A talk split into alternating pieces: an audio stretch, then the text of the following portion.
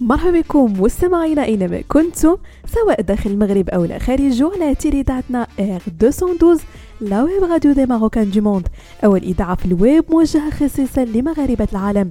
فقرة Fashion Week ديال هذا الأسبوع وكما العادة غنرافقكم في إطلالة في آخر ما وقع في عالم الموضة والأزياء وال lifestyle إذا كنتي عوال تحضر لمناسبة رسمية أو عملية وكتقلب على حطة اللي تبينك أنيق و classe دور الأزياء العالمية كتخرج كل سنة collection من أرقى الكوستيمات الرجالية.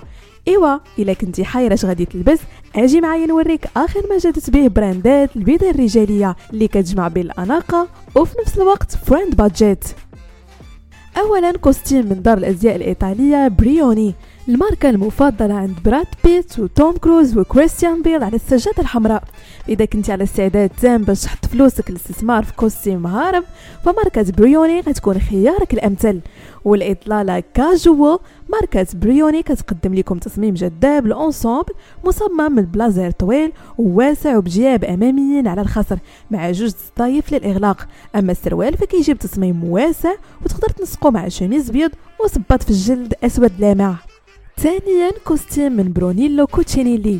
برونيلو كوتشينيلي حتى هي من سميات تقال ديال الخياطة الإيطالية العريقة. كتقدم مجموعة متنوعة من البدل الرجالية بجميع الأحجام وجميع المناسبات. إذا كنتي كتقلب على إطلالة راقية وأنيقة يمكن لك تستعن بتصميم مميز من costume برونيلو الأزرق. كيجي بلازر طويل فيها ثلاثة جيوب الأمامية مع col عريض وجوج صدايف بالقهوي أما السروال فكيجي بتصميم كلاسيكي واسع. ثالثا costume من هاكيت لندن.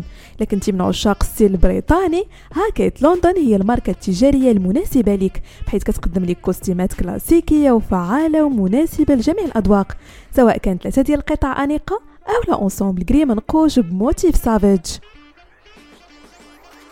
وأخيرا مستمعينا costume من توم فورد.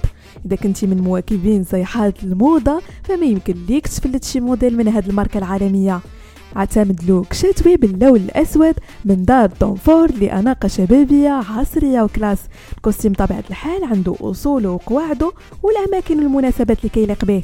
لكن المهم في كامل هو ال costume خاصو يكون ذو جودة عالية وأنيق في نفس الوقت.